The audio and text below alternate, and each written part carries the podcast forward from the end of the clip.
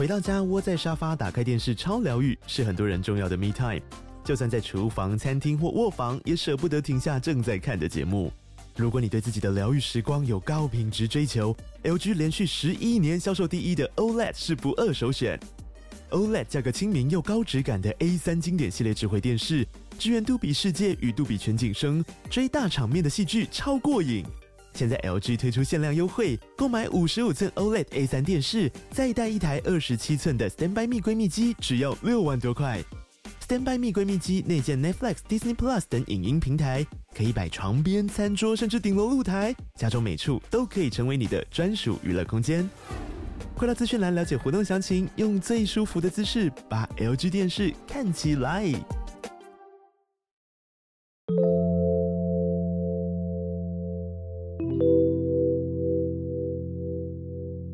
嗨，我是康纳，我是卡拉，欢迎收听偷听 Story。鬼月的时候都会有一些很厉害的鬼片要上映，没错，堪称为台湾正宗恐怖驱魔片的《中邪》系列第三集即将要在八月二十五号上映了，叫做《中邪三鬼门开》。那我们今天也邀请到了我们的灵魂人物，我们的监制 Jeff 哥来到现场跟我们聊一聊，欢迎 Jeff 哥，欢迎。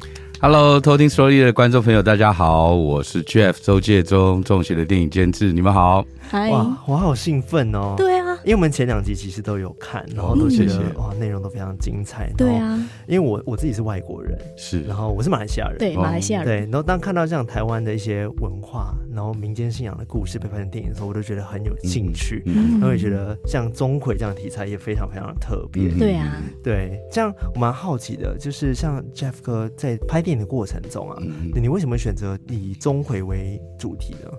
呃，其实当时我们大概在六年前，我们决定要做中邪的系列，拍呃恐怖类型的电影的时候，那时候我们就在思考，就是说，呃，比方说韩国啦、日本啦，都已经有很成熟的这个恐怖的鬼怪的电影再来呈现，相对泰国也是了。嗯，那我们觉得说，台湾如果我们要做，我们想要做什么样跟啊，海外有一些不同类型的区隔。嗯，泰国就是一个佛教的国家了。嗯，那我觉得台湾是一个啊，属于道教的宫庙的文化的一个传统。是，所以我们开始来挖掘一些在地的本土题材。嗯，那当然，尤其后来找到了。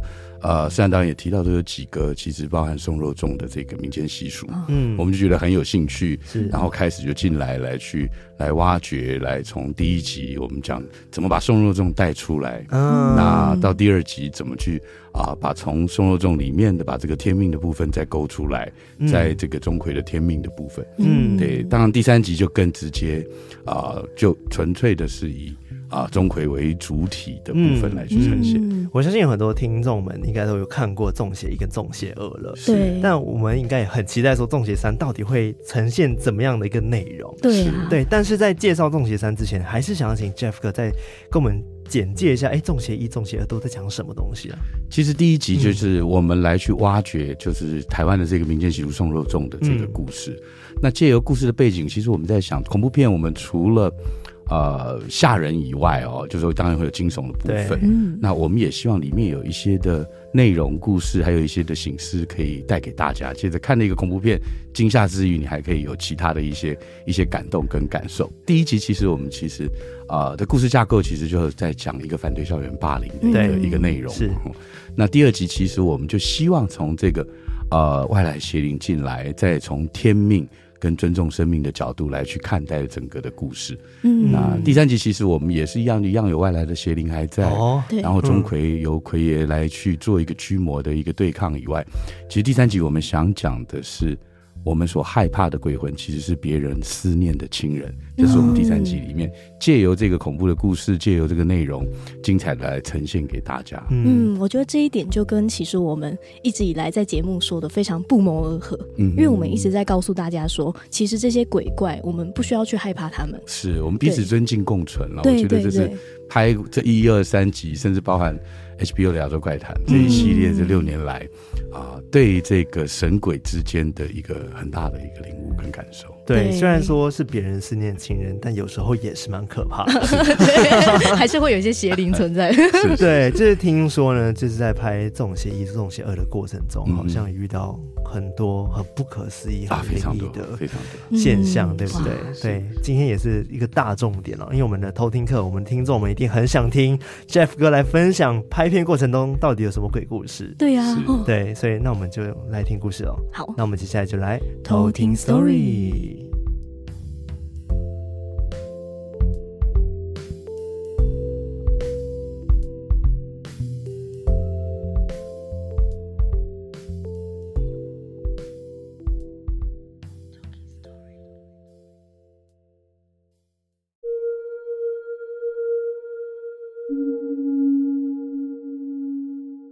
实，在拍《中邪》第一集的时候，当我们决定啊、呃，我们想要拍以松肉粽为题材的故事的时候，在一开始前期调研的时候，我记得刚好，呃，我们的制片也告诉我们说，这个中部有一个送肉粽的一个过程的一个仪式，嗯、那我们有没有兴趣下去？那时候我们就很乐意要下去采访，所以那个时候我就刚好带着副导、带着制片跟带着摄影师，我们就一起下去调研。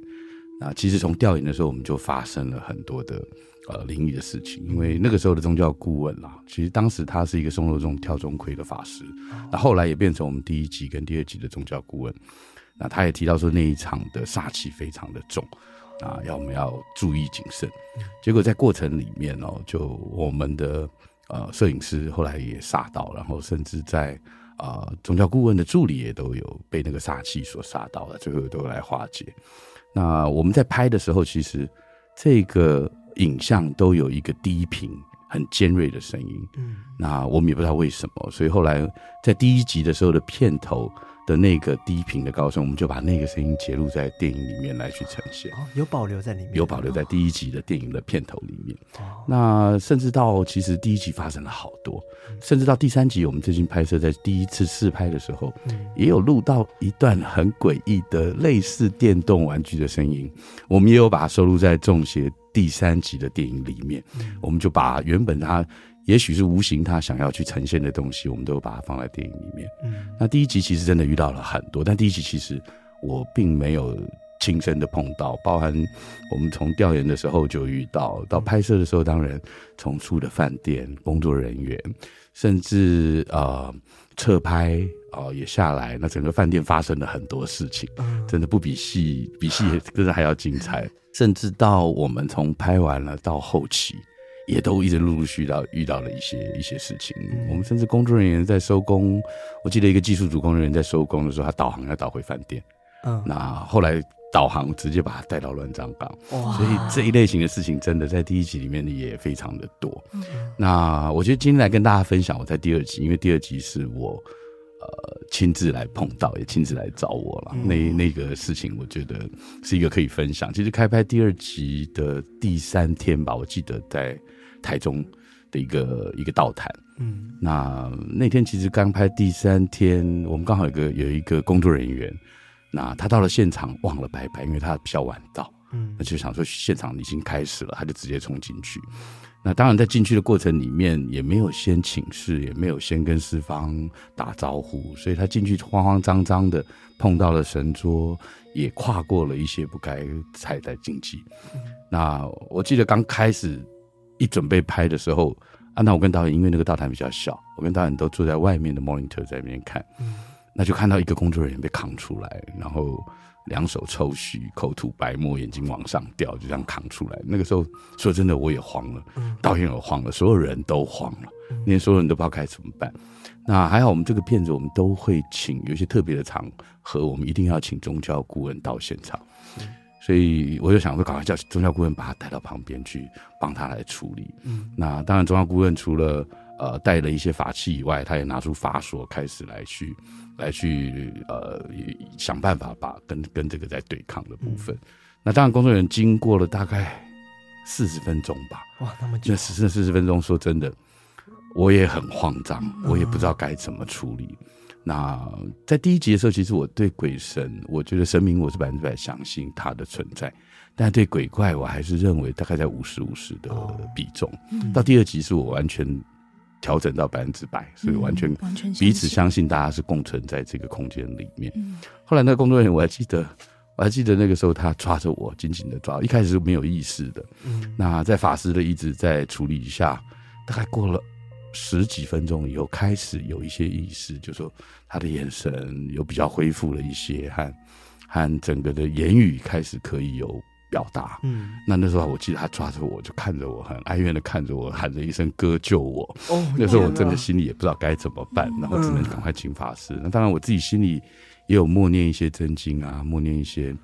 呃，一些一些道教的一些法门来去，希望赶快来让工作人员可以平安。嗯，那大概隔了大概四十多分钟，晚了，那他也恢复平静了。嗯，那后来他也自己去打坐静坐，才啊、呃、发现他其实是触犯了神明，是当下触犯的吗？嗯、对，他等于碰到了神明桌，也没有打招呼。哦，那在这个道坛里的神明有点神奇，所以他一出来的时候，他被扛出来抽须的时候。这个道坛的坛主马上起乩，现场也起鸡，所以我们就说说真的，现场也是真的一团混乱。嗯，那大家也不知道怎么办。嗯，那其实那天演演员也是，演员也也也受到惊吓。嗯，因为其实只有一场戏，那天竟然拍了一整个晚上，就这一句话。嗯，那反正那个演员整个也崩溃。嗯，所以在第第二集的时候，一开始，呃，从刚开拍我们就就就遇到这样的事情。是到其实如果有看第二集的观众朋友，应该都。有印象，在第二集开场跟最后结尾，那有一个独窟，上面有掉了六具尸体。对，那那个饭店当时也发生了真的很多事，那也是在第二集里面我亲身去啊、呃、体验到，甚至感受到的一些事情，我也可以在这里跟大家分享。那是一间废弃饭店嘛，对不对？对，因为我们看了好几间废弃的饭店，嗯，那那间的饭店因为它的挑高够高，嗯。因为我们要吊六具尸体上去，好可怕，所以就选到了这间饭店。嗯，那说真的，其实呃，在我们看景的时候，假如我跟大人都觉得，哎，这个地方的氛围啊，整体是适合在这个电影呈现的。嗯、通常这种这种地方都比较会有问题，对，就是有问题才氛围才到啊。对。那我记得那一天啊、呃，我们正在拍摄，嗯啊，那天其实我们还办了现场的媒体探班，记者也来了，因为我们都在中部拍完了，难得到了。呃，北部一点的地方，所以我们也邀请了媒体也一起来。嗯，那一到这个饭店拍的时候，我们其实一开始我都还不知道，到后来才有人查，记者也查，你这个地方是呃台湾所谓的十大鬼饭店之一。哦、嗯，那之前也发生过了什么事情？怎么样？那在其实，在记者访问的过程，其实第二集严正国有来演出，记者会他也有来。那严正国在分享，在第二集里面，他在一棵树。上吊的那一场戏，嗯，那那个地方其实是在中部一带，连 Google 都找不到的地方，导航都没有办法去导到正确的位置，嗯，附近都没有人烟，然后很荒凉，只是因为它那棵树长得很怪异，嗯，很诡异的一个氛围，所以我们就决定在那棵树上来拍。嗯，那第一天我记得非常的闷。完全没有风，然后很闷热，非常的闷闷热。嗯，到第二天的时候，突然有一声很长、很凄惨的口高雷。我听过太多的口高雷，但没有听过像那么悲惨又那么长的一声口高雷。是一只狗吗？还是一群？一只，一只，一只。对，嗯，那它叫完了以后，现场马上刮起大风，很大的风，把地上的风沙吹得我们所有都没办法，没办法拍摄。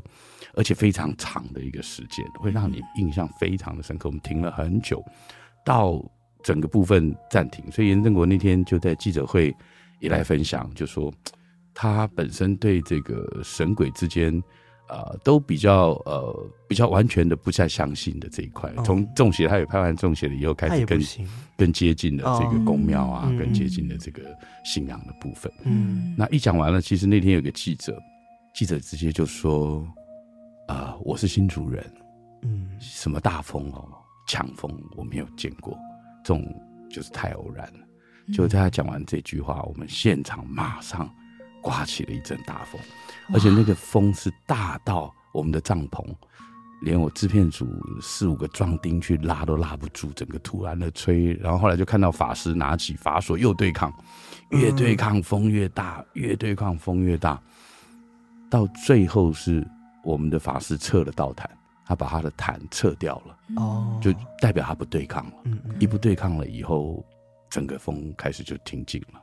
那记者来记者会那天，其实其实记者来访问完了，记者也想去啊进饭店看我们的拍摄现场。嗯，那我也带他们进去。那其实同时也还有一个一个导演也来探班，然后来给我们加油打气，也顺便来探班，带了一些饮料来。那我后来带着记者上去到现场，我们现场在二楼。其实我跟呃思涵导演，我们都有一个师姐哈。那这个师姐她比较是呃济公老师那边修神通，她可以不用到现场。我们有个群组，这个师姐都知道我们现场发生了什么事情。哇！那她一开始也说，因为这个饭店废弃了很久，是，所以里面有住着一些这个无形的好兄弟在哦。那。师姐的方式就是跟他们在沟通，所以也设了结界，也说了互不干扰，也也也要求我们工作人员要遵守，就说，呃，从二楼的一块里面我们就不能再进去了，因为结界到这边，然后彼此互不侵犯。那甚至我们如果灯光组要到楼上要去打光，都必须要让先让师姐知道，要拿了令旗、拿了令牌才能够上去。那后来我带着记者去，然后到了现场看，那那天其实有一个记者就突然的一直往前走。我也不知道为什么，那后来我赶快去把他拉回来。嗯、我说：“哎、欸，我们没有办法再往前过去。”他也不知道，他说：“对，我也不知道，我一直就往前，一直就往前，也不知道发生什么事情。嗯”到后来，我们现场的这个宗教顾问，那他就突然跑过来跟我讲说：“哎、欸，Jeff 哥，我有闻到尸体腐烂的味道。”那我后来一闻，现场也一闻，那我也觉得：“哎、欸，我也闻到了。”那后来记者也闻到了。所以我，我我想说，工作人员也正在拍，我会赶快跟法师讲，我说：“那你来帮我了解一下，就至少工作人员不要有什么情况。”我当时第一个情况只是觉得，可能因为它废弃的地方很久了，是不是有一些呃动物的尸体腐臭掉，或者是什么？那总是觉得工作人员的安全是一个最重要的。后来我就赶快想说，把记者也送走，因为。呃，采访也采访完了，嗯，那我就想说，请司机记者就送他们先离开。那先离开了，完了，接着，呃，我来探班的这个导演也也说，那这样子他也跟着一起离开好了。那通通就都离开了现场。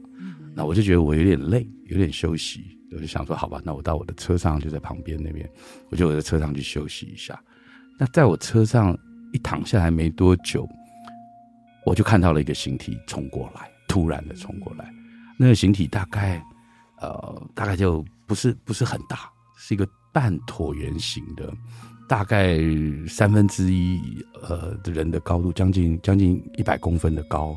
那有脸，还有一个脸的形状，但是没有立体的五官，它是一个半椭圆形的形体，就突然冲过来。嗯，那一冲过来，当然我车上也有也有一些弥勒真经啦，自己也有一些法门。嗯，所以当我碰到了那时候，完全都看到了那个形体来的时候。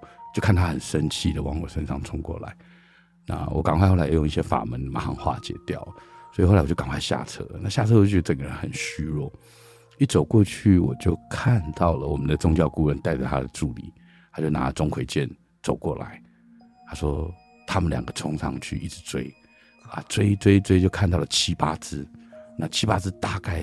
也是跟我看到的形体是一模一样的。他说大概也是这么大，大概一百公分左右。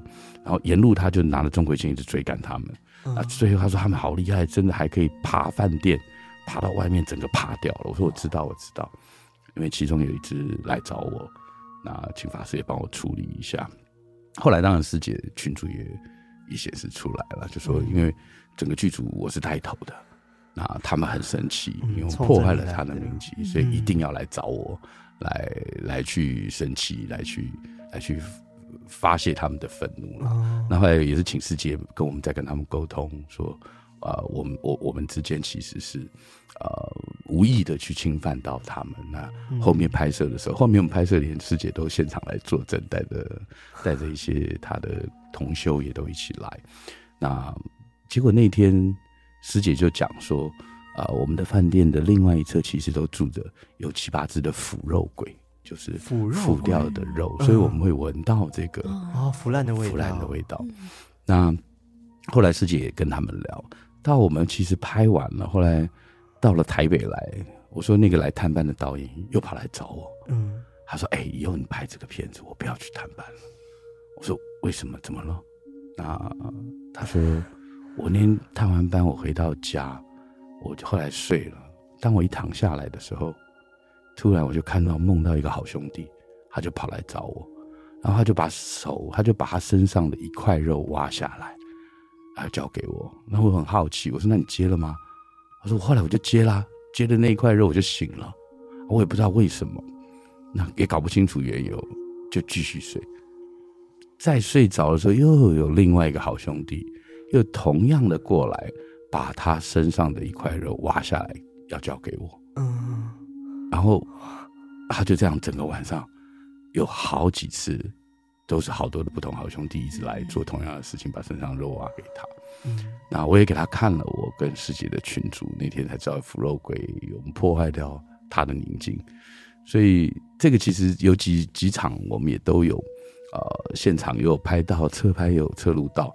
也都把它放在我们这次呃，中协有一个电影书叫《电影所说的那些鬼事》里面。嗯嗯嗯。那包含我们拍到有有拍到，甚至在剪接室里面有剪接到放慢格拍到的一些画面，也都有截图在这本书里面。然后也有把一些比较比较特别、比较精彩、比较呃恐怖的事情、照片、图像都会截来分享给大家。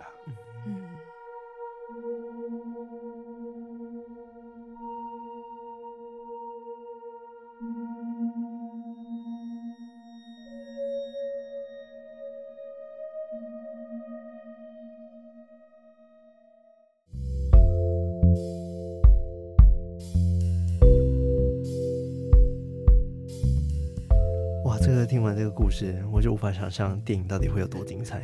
对啊，天哪，就是在片场之外就已经那么精彩了。你知道我刚刚听的过程，我的眉头已经夹到不知道还可以去哪里，皱到一个不行。啊，那 Jeff 哥，你心脏很大颗哎，就是你一开始是可能不太相信有鬼怪，嗯、一开始相信神，是，但后来你你是用什么心态去面对这些事情啊？就是害怕吗？还是觉得呃，我就是要拍下去，不管你们怎么样，我就是要拍好，坚持。对。我觉得在拍电影的过程里面呢，我觉得真正害怕的，呃，是比较担心剧组的工作人员的安全。这个是我觉得在心理压面是、嗯、是最大的一个成分啊。嗯、就是说，在我的角色里面，当然就是说怎么拍摄的安全以外，然后怎么去进度和顺利的执行。那我觉得就是在心态上面慢慢的调整。说真的，有时候晚上我一个人上厕所。会怕暗的，我也会有恐惧，会不会在旁边的镜子里面突然有一个形体出来，嗯、或者说在在哪里会有呈现？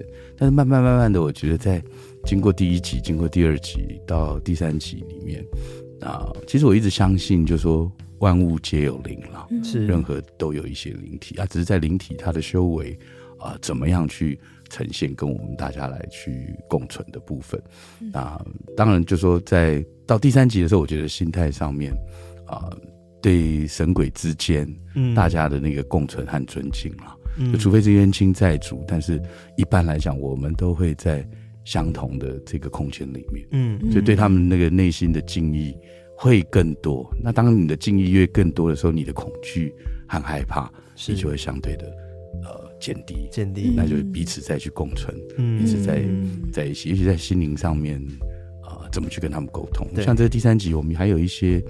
啊、呃，除了农历鬼门开七月农历的禁忌以外，嗯，那背景也有一个旅社，那也会带到一些旅社的禁忌。我相信我们大家都住过，嗯、对，要敲门，对，对会住了这些冲水。那以前说真的，我也都没有做啊，没有做。我也我也觉得，就是说这些来讲，并不会想要去做这样的事情，跟这个无形之间去共处。嗯，那当然，慢慢慢慢慢到第三集，我们也希望来去把这个东西也带出来，因为。这些年我也到很多地方要出差啊，要去、嗯、要去拍戏啊，都会住过很多的旅馆。嗯，那这些旅馆也都会有一些一些事情发生，嗯、所以我们也希望说，借着这个电影里面，啊，也可以再来呈现给大家，让大家了解说，在农历七月的禁忌以外，还有一些我们在住旅社他应该要有的一些。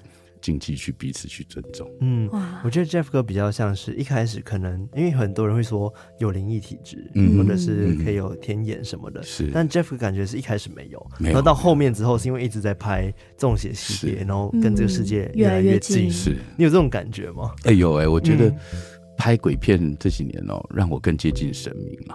哦，更接近神明，对，也更更更接接近了神明，更更完全的，就说呃，能够去呃臣服，或者说能够奉献，能够为为为神明，或是为这这些无形人做一些什么，这是我觉得这几年来蛮大的一些感触。嗯，哇。我觉得这部片其实除了在就是里面有带到很多故事之外，嗯、其实也是在帮他们跟我们世界的大家沟通嘛，是，因为他们没有办法直接跟我们对话，那只能透过一些电影作品，嗯嗯，都来讲话。我觉得很棒哎、欸，对啊，对，像我们像钟馗，好了，以钟馗为题材好了，就蛮好奇说，在拍摄的时候，嗯，因为会有跳钟馗的这个仪式活动嘛，那友情真的。钟馗老师，然后来在现场指导，指导，嗯，对吗？嗯，对。其实我们像的这类型的片子了，哈，前面的演员都要拜师，也都要受这个，只要是要负责跳钟馗的演员，嗯嗯嗯，都必须要去学刚步、学科仪、嗯、学学这个手印啊，学咒语，嗯、这个是要蛮漫长。尤其像这次中学三。挑战又更大，是，就是我们这次希望来找到一个戏曲钟馗的源头。哦、一般跳钟馗其实大部分源于戏曲钟馗，嗯，是，所以我们这次也把明华园歌仔戏。这次也跟明华园弦制团陈世发老师那边来合作，嗯、等于在开场会有一场明华园的歌仔戏，钟馗佳美的一个呈现。哦、所以在演员他必须要受啊、呃、这次的歌仔戏的训练也很多，嗯啊，甚至还有跑酷的元素，也是台湾电影第一次跟跑酷来去结合。哦、那包含也有泰国的呃古曼童的元素啦，嗯、然后嗯道教的科仪的跳钟馗的意思，所以这些比较真的，我们觉得已经。啊、呃，系列的电影，然后我们希望可以用更多的呈现。那我觉得已经不太像一般的恐怖片的一个方式，嗯、就是在一个场景制造一个恐怖的氛围，对，不断来突破。对，我们希望借着这个恐怖的氛围跟故事以外，再把台湾的一些传统文化，嗯，然后民间的习俗信仰，也可以借着这个电影出来。所以复杂度很高，很高。嗯、我觉得大家都可以值得期待啊！八、呃、月二十五号一定可以到戏院给大家一个很。完整的呈现，嗯哦，我感受到整个讲究度，哎，就是整个剧组的讲究度，包含就是可能现场都会有一些宗教顾问啊，或者是一些防护措施，一定要会有一些师兄师姐在现场。是，那我有一个非常好奇的，就是、嗯、因为古曼童这个部分，我们之前也有讲过，是就是它其实是会有一些阴灵住在里面的。嗯、那很好奇说，那你们当场在拍摄时候用的古曼童是真的古曼童吗？啊、呃。举例，我里面会有一个鬼师傅，然后那也是泰国的一个一个邪灵。对，那当时其实我们看到的是一个新闻，一个蛮小的新闻，在宜兰内比海滩有一位太老跳海自尽，那现场留了一宗呃邪灵，是红眼断臂，面目狰狞。是，那那时候我就觉得这个故事很有趣。嗯，那也借着这个外来邪灵让。呃，台湾，因为其实《众邪》我们一开始都定位它其实是在恐怖片类型的驱魔片，嗯嗯，对，有点像康斯坦丁这一类型。嗯、只是台湾在一开始恐怖片刚开始成型，就说太早把它定位，可能怕观众会混淆，嗯，那所以我们还是一样把它定位成恐怖片，只是它没有再细分。嗯，那《众邪》其实它的系列就是一直是属于驱魔的电影的这一类型，嗯，把这个法师就是天命钟馗的天命的时候找李康生来，由钟馗的天命来借着在。再来跟外来的邪灵去对抗，在泰国其实当时这个鬼师傅哦，嗯，他其实本名叫皮博。那我们也有请师师姐，也有找老师来提。那老师也是避免我们拍摄上遇到的一些困扰和困难，所以他希望我们把皮波的名字我们就不要用，我们就用他的学名叫鬼师傅。那甚至他的邪灵像，我们在电影里面有请美术再来做这个道具，其实。保留它的一些元素，但整个的外观形体，我们又把它改变，重新设计，重新改变，就避免在拍摄的时候有一些的困扰。对，那古曼童其实的概念也是，嗯，就说，呃，我们其实当时。从第二集我们就有泰国的宗教顾问啊，那时候就跟泰国的这个哲鲁金就一起再来配合请教他们泰国的元素，甚至在你看到电影里面的符咒，一些泰国的符号，嗯，那这个其实也是泰国的一些符咒，只是当时呃我们有找泰国的一个阿赞师傅来，那阿赞师傅也说我们就是把他的排列组合颠倒。就是假设一二三四五，我们 就是一五四三，对，用这样子的话，他就不会在现场或是有什么去造成了我们的一些困扰。所以到当时，我们其实带着导演啊，带着呃工作人员，我们去这个泰国的这个这路径，现场就有两个。女生带着古曼童去找师傅处理了，哦、然后也听说那个古曼童有点反噬，嗯、就还蛮严重的一一件事情。这原本是他们自己请请自己就有，是是，是。嗯、那因为古曼童他当然就是一个一个灵体，他当然就会有不同的灵会住进来，对对。那就看你怎么去跟这个灵去相处、沟通、祈求。嗯。那那时候我跟导演就看到那个古曼童，就坐在我们两个旁边。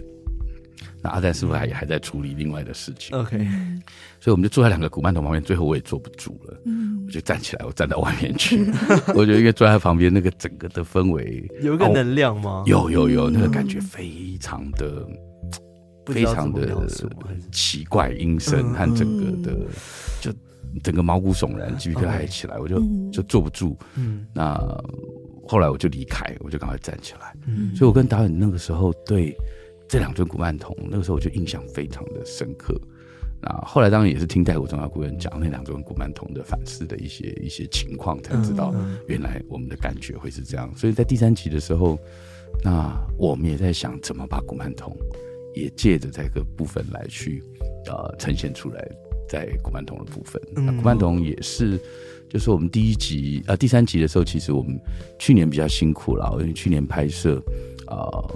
遇到了疫情，嗯，所以我们也停拍了。就说我们其实去去年的不管，呃，美术组一开始也把古曼童制作好，嗯，甚至连泰国的宗教师傅看到我们做的古曼童，美术制作古曼童，他都跟他家里跟他们自己的很多都是一样的，他说甚至他可以分辨出来。嗯哦、所以古曼童我们会由呃美术组来制作，嗯，结果我们遇到停拍了以后。呃，原本是在四月底五月初要开拍，所以我们二月就开始进驻前置筹备。嗯，那后来疫情刚好那一阵子烧起来，那也必须我们要停拍，因为工作人员或整个拍摄，因为只要一拍摄下去，那个那个资金就就一直在很庞大的，一直在在在在，花费。嗯，所以毅然而然决定在开拍前几天，我们就决定停拍。嗯，那当然也也花费掉了很多的预算。嗯，那在停拍的过程里面，那那个二三十只的古曼童啊，就在我公司的地下室，就放在地下室。后后来有没有特别处理方式，让他们可能不要让东西住进去？当时，嗯，我们其实那时候那其实那个时候我的心里也是很慌乱。啊，没有想到这么多，因为停拍啦，然后我们继续就要开始算，然后结算，然后呃，怎么样再启动，怎么样再复拍，甚至那个时候我们的男主角原本也临时撤换掉，因为后面的档期要复拍，之前的那个男主角也没有训练到，嗯，那必须我们就要面对这个事情。其实我公司后来有一个同事，他本身是。呃，可以通，不管在看得到、听得到，在眼眼通跟耳通、鼻通都有了。嗯嗯。那只是有一阵子年轻的时候，小时候都看得到，后来有被封印起来，但是还是可以、可以、可以感受到。那他常早上会先到公司，哇，感觉有什么事情要发生。对。是。他就就有些人讲说，呃，他到了公司，他就听到我们地下室有小孩子在玩的声音，然后公司只有他一个人。哇。呃，那。一般人可能就会很害怕了，对他，因为他本身的体质，他对这一块就比较熟悉熟悉。那他就想说跟他们来沟通，嗯，那就想说，哎，等一下你们这边玩没关系，但是等一下陆续就有很多人进来了，那你们玩一玩，你们就可以离开喽，不要住在下面去，因为等下人就会来，哦，直接跟他们沟通，就开始跟他们沟通。那后来当人进来，他当然就没有声音了。那接着泰国的。宗教顾问也来我公司，甚至包含道教的这个法师也来公司，嗯，啊，都知道有已经有灵体有住进去，嗯，那也也也跟他们再来处理啊，也现场赶快到地下室来去做，嗯、那一直到我们复拍，然后后来我们就又隔了呃两个多月，又重新开始再重新的训练，然后再来重新的来拍摄，嗯，所以这次真的第三集我们经历过的很多的困难挑战，嗯，那。呃，成本也少了很多，真的需要大家一起来到戏院，在八月二十五号来支持，是一定会的。对啊，谢谢。对，我觉得哇，好可怕！如果是演员的话，心里的那个素质应该很强大，对他压力一定很大。是，是演员也很多都有遇到相关的一些情况啦，嗯、就说呃，比方说跳钟馗好了，嗯，就是当你要扮演跳钟馗，因为本身跳钟馗是一个呃。蛮神圣的仪式，神圣的仪式，但是它相对的也有很大的危险性，然后，嗯嗯那因为必须有一些规范你要遵守，是，就是当你开脸了以后，你代表的就是魁爷，代表的就是钟馗，那钟馗我们知道他就是鬼王，就是专门来来除煞、来收妖，那当无形的时候就不能认出他来，因为有些无形认出来就会加害，甚至会有一些呃不好的事情。那所以一般跳钟馗，他几个禁忌就是说，当脸化了以后，你只能叫他魁爷，你不能够叫他的本名。哦，就连演员也是，演员也是。所以我们其实剧组在有开脸的戏的前一天，所有人大群里面都有交代，就等一下，当演员开了脸了以后，我们都不能称呼他的名字。如果要必须跟他讲，就只能用魁爷相称，甚至在开脸了以后，他也不能够回头。嗯，那这些都会有一些禁忌在，所以第二集的时候，其实康哥，嗯，呃，扮演跳钟馗，因为汤哥哥是一个非常敬业的演员啊，他也说，如果要找我来演，我要自己跳。那当时我们去的时候，教顾问也吓坏了，就觉得他自己跳会有风险啊，那危险。对，甚至教顾问也在担心说，那个他不能保证康哥的安全。我说不行，你一定，你既然当我们的宗教顾问，你一定要保证康哥的演员的安全啊。后来就钟耀坤也想演出，所以后来其实，在跳跳钟馗康哥的时候，旁边的那个助理其实就是我们的宗教一二级的宗教顾问哦，直接在旁边护法，直接在旁边护法。到拍摄的时候，其实后来有一场戏，那那场戏其实前一天晚上康哥也跟我们讲说，呃，Jeff 啊，你要帮我好好的注意，不能叫我的名字。他其实也很紧张，哦，他也害怕，他也很害怕。然后我们也都交代好了。那其实，在演员在排戏的时候，然后导演刚好在跟演员讲戏，在讲的时候，那场我记得是在啊、呃、中部的一个渔港，嗯，那讲完了，突然后面风把一个灯吹倒了，那一倒了，当然助理啊整个就慌张，就很慌乱。那在慌乱的时候，就后面导演突然喊了一句话，说：“后面在吵什么？我在讲戏啊！”那一讲完，康克回头了。康哥就回头去看，不能回头。一回头，他马上晕倒，往后退，马上倒。那工作人员赶快去搀扶他。那一搀扶了以后，其实我们后来跟师姐的群组马上就传来说，呃，这场戏康哥在扮演的时候有无形的有认出来他是假扮的，所以还赶快出金牌，赶快来去保护这个事情。哇，当下到底会需要多少的师傅在现场帮忙啊？对啊，我们其实说真的哦，有看中邪电影哦，如果你注意到后面的片尾啊，嗯，片尾的宗教顾问有挂名的，大概都五六个哦，有挂名的，对啊，还有一些啊，像我说的那师姐啊，他们在修行，他们就不不希望去啊，不想对，不希望养他是去，纯粹是以修为修行的角度啦。他说，本身他在做，也都在做一些。呃，事情，所以他都不希望用他的本名嗯来呈现，嗯、对，所以我们其实重要顾问在现场非常的多哦。我觉得这部电影就是除了要背剧情之外，背那个台词，还要背很多禁忌，是，是，就是很很有很多事情不能做吧，比如说呃，他可能在开拍前他有不能吃牛肉，还是对，不能吃牛肉，这是一定的，不能进女色，嗯，那这一类型都有一定的规范。那本身个人喜欢第三集。啊，跳钟馗是李新文，新文哥。那李新文其实也是，那好，新文这几年已经呃茹素吃素，然后本身也在修行的很很很长的一段时间。嗯，那所以我们那时候也觉得他来扮演啊钟馗也请示，他其实都是一个非常适合的部分。嗯，他也跟我分享，他其实在拍的时候也有触犯了一些小禁忌啊，整个人也都有、啊、都有马上就有感。对，因为扮钟馗哦，你就。嗯会有这个禁忌跟危险，就必须要去遵守。嗯、所以，我们现场都一定有宗教顾问在旁边，然后来辅助、来来协助。甚至我第三集，第三集因为遇到疫情，就当我决定复拍的时候，我开拍第一个礼拜，演员主要演员又确诊，嗯，那又要停拍，又要调表，又要赶快来改编，那甚至遇到两个台风，把场景都吹坏了，然后又临时来改场景，所以遇到的困难真的挑战非常的多。对，那宗教顾问也把他家里的这个钟馗老爷。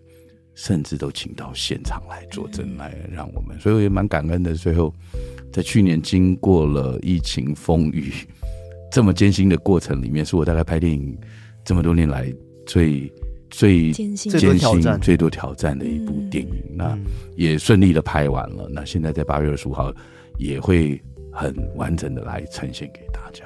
对。哇，今天真的是非常感谢 Jeff 跟我们分享那么多拍片故事，对幕后的一些辛酸史，哎，对啊，真的很辛苦。我觉得这部片完全是赌上自己性命在拍的感觉。真的，其实我觉得这几年我们呃台湾的电影人都非常，台湾工工作者都非常的热爱，是、呃、在这份工作上。嗯、虽然说台湾电影这几年呃面临的挑战比较多，嗯，那在海外的部分会是一个很大的一个。呃，走出去是一个目前我们一直在努力挑战的，所以变成台湾必须，台湾电影必须要台湾的观众来去支撑，然后让整个电影可以一直来来去把好的作品去呈现。啊。所以我们也希望说，台湾的观众在八月二十五号都可以来啊、呃、支持《中邪三鬼门开》，那来支持我们啊、呃、整个非常用心、非常想努力把它做好的作品一起来呈现，嗯，我们非常非常期待，对，所以偷听客们，你们听到了哈，不可能不支持吧？对、啊，身为台湾人，而且我又那么热爱鬼怪类的题材，我们真的都非常非常想要看这部电影，对，一定要支持的。是，谢谢。那今天除了就是 Jeff 哥带来那么多精彩内容之外呢？也带来了一些票券，好康给我们的听众做抽奖。那偷听客们如果想要抽奖的话，可以到我们的 IG 或者是我们的 Discord 上面都可以看到我们的相关的抽奖资讯。然后最后呢，再请 Jeff 哥在最后推荐一下大家，就是为什么一定要来看《中邪三》？众邪的系列了哈，嗯、我们一直希望，也一直很努力的想要去做一些不同啊，与、呃、台湾传统其他的一些恐怖片，或甚至于海外。的一些恐怖片，所以《众邪三》我们加入了很多的元素。那在电影里面，我们对每一个元素的训练跟考究，都啊、花了很多的心思，跟也呃很用心的来找最专业的人来呈现给大家。那当然，《中邪》的系列呃一直以来观众的口碑啊、都还蛮好，我们也都有一些很支持我们的粉丝，那也是支持我们继续把。呃，作品做好做下去的一个很大的动力，嗯、所以在《中学三》里面，我们又加入更多的元素。如果我刚刚有提到的，这次我们有个明华园、嗯、开场，又有古曼童的元素，甚至又有跑酷，那还有这个旅社，然后呃，接着也有这个道教的传统的科仪里面，嗯，那里面会教大家会有一些手印，哦、那如何能够在农历七月。可以保护自己，保护自己。如果真的遇到的时候，对，我们也会希望，就是说，借着这个电影里面，可以让大家啊了解道教的台台湾的传统文化以外，甚至也有一些真的可以防身保护。真的有遇到一些事情，也可以借着电影里面来，呃，有一些手印跟有一些的。呃，法物可以来去化解，嗯，但有些手印好像是不能乱比的，对不对？不能指，对对对，OK，好，大家还是要会伤害到无形了。如果你对无形打的话，对，啊，但是以保护自己的方式来去是不是是 OK 的。好，非常感谢 Jeff 哥，谢谢你，谢谢谢谢，请大家八月二十五号进电影院。需要你们的一票来支持《中邪三鬼门开》。我觉得一票不够，嗯、可能要三四票都没有问题。对，拉朋友们一起来看。对，好，那我们今天到这边，我们下次再来偷听 Story，拜拜。可以说拜拜，拜拜，我们戏院见，戏院见，戏院见。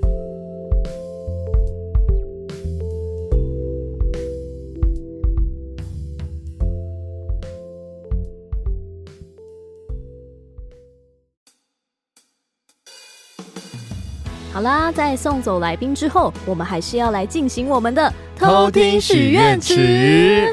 好的，那我们要来念留言喽。哇哦，来来来，那我这边第一位叫做美娟。美娟，她说：“第一次听是跟朋友双在骑车从高雄去垦丁玩的路上，因为音乐听到有点腻。所以朋友就推荐我听一百七十四集的访问，咒导演的那一集。哦，那集很精彩。对啊，然后他说，结果一听就爱上，在第两百八十五集，我就跟推荐我听的那个朋友在一起了。Oh my god，不可能！哇，偷听月老庙，哇，真的。他说。我也有抢到见面会的票哦，要跟男友去庆祝你们的三周年。然后他其他想对我们说的话是：Hello，康纳、卡拉、艾瑞克，我觉得一百个字诉说不完我对偷听史多利满满的大感动，陪伴我上班的无聊时光。谢谢偷听史多利，超爱你们的，希望你们越来越好。三周年生日快乐！谢谢你，感谢美娟啊。好，那我这边呢，一位叫做肉熊轩。肉熊轩，对他说，不知不觉陪伴我上班偷听一年多的时间，今年自己身上发生很多不好的事情，就不多说了，怕出眉头。希望自己和家人朋友还有广大的偷听客的日子都能越过越好，保持心中明亮。也希望我能考上公职。哇，你一定会考上公职的，你要相信自己。然后他说，谢谢康纳、卡拉、艾瑞克，每个礼拜从不缺席，准时的更新集数。诶，我们有准时吗？嗯，对，这个吗？会晚到，不好说，但会到。到。Yeah，对，他说我们忙 Podcast 跟 YouTube 之余，也不要忘记好好休息，别累坏身体。三周年快乐，谢谢你，肉熊轩。感谢这个肉熊轩。Yeah，艾瑞克。好的，那么接下来这位叫做飞翔的鱼。哎，不会，呃，喂，不会，he，哎，不会，he，不会，没错，飞翔的鱼。他说我是从去年底开始收听，然后挥手。在准备世新研究所的备审资料，都在听你们的节目哦。哦，发现很多人说听了就考上或中奖时，我真的很困惑。结果我还真的给他考上了，发财史多利啦！哇，呃，就就学史多利。另外，我这辈子明明发票都中不到十次，上次居然中了两张五百块，好邪门啊！对啊，好棒啊！那他想对我们说的话是：这一切真的要感谢偷听啊！老实说，因为跨科技考，所以抱原本不抱持期待的。总之，谢谢你们的故事和声音，一直在我默默准备研究所的期间陪伴我，也给了我好运。但真的太感谢你们了！另外，我想许愿艾瑞克多多现身啊！前阵子艾瑞克不在，听不到他的声音，有点难过，哈哈，哭笑脸。不过当然也很享受康纳跟卡拉的故事啦。最后也希望海龟汤可以赶快回归啊！生日快乐，偷听史多利万万岁！哇，那他听到里面他留言也很开心。对啊，真的，我刚其实没有看到后面，我就直接选这个飞翔的鱼了。缘分啊，缘分，缘分啊，缘分就像一只鱼。好，那下一位叫做文，因为他很多波浪，这也是文。他说：“天哪，咻！三年的时间飞速，想不到经历了实习、毕业、出社会，一直都没变的是每周的偷听史多利。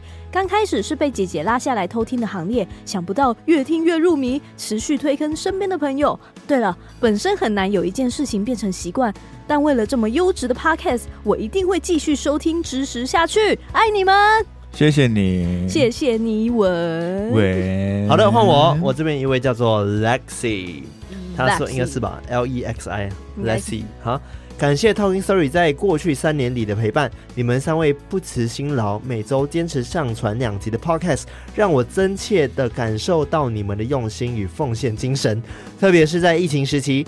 我所居住的澳洲城市被封锁长达两百六十二天。Oh my god! Oh my god! 若非有你们的 podcast，我可能真的会疯掉。每天早晨，我一边晨跑一边听你们的最新一集的 podcast。我记得有一集关于阴阳眼的故事，越听越毛骨悚然，却意外的发现自己越跑越快。再次感谢你们的辛劳付出，带给我这么多欢笑、知识与启示。希望未来还能继续有你们的相伴，共同度过更多的美好时光。然后他最后说：“衷心祝福你们的 Podcast 和 YouTube 越做越成功，尤其是 YT 能突破百万订阅，百万订阅，百万订阅。希望你们的努力和付出能得到更多人的认可和喜爱，喜爱。同时，我刚刚说什么？喜爱。好，同时也真心希望三位主持人要保。”重身体不要累坏，毕竟你们的精彩表现需要保持健康和活力。还有，又差点忘了 BMO，希望他能乖乖听话，天天开心，成为你们的忠实伙伴和可爱的一员。最后，我还有一个小小的心愿，希望发财 Story 能够眷顾我，这样我就能再次赞助 Talking Story，继续支持你们的节目。好的，我觉得会的，他会眷顾你的，这样你就可以赞助我们。是的，我们需要你的赞助。谢谢 Lexi，赞啦！谢谢。好的，那么接下来这位呢是来自阿佑的同学。他说：“偷听史都里，你们好呀！我经常在通勤或读书时听你们的 podcast，总有种陪伴的感觉，但也很常会被突如其来的音效吓到。有一次在偷听时候，手机突然一下暂停又继续，我去查看手机，又立马恢复正常，耳机又突然断线。虽然有点惊悚，但又十分有趣。看来似乎真的有些人非常喜欢你们呢。哇哦，他的人有特别夸好，对，他是有人。真的有些人。”非常喜欢你们呢，然后他想对我们说，祝福偷听 Story 有永远浇不熄的创作热情，YT Podcast 都能达到自己的目标，开心每一天。谢谢阿佑，感谢阿佑，Thank you 阿佑。那接下来是一位叫做 Maggie Ho 的。Maggie Ho，Maggie Ho，对 Maggie Ho，他说七月中旬爸爸不舒服挂急诊，才发现是癌症三期后期，状况不太妙的肺小细胞癌。听说扩散很快，希望能获得大家的集气，可以的，集气集气，大家一起帮你集气，可以的，会慢慢会好起来的，没错。然后他另外想对我们说的话是：三周年快乐，希望鬼故事多多，节目可以一直做下去，这样我上班才有动力啊！爱心爱心，谢谢你，加油，加油加油，一切都会好的，没错，集气。好，我这边呢有一位叫做。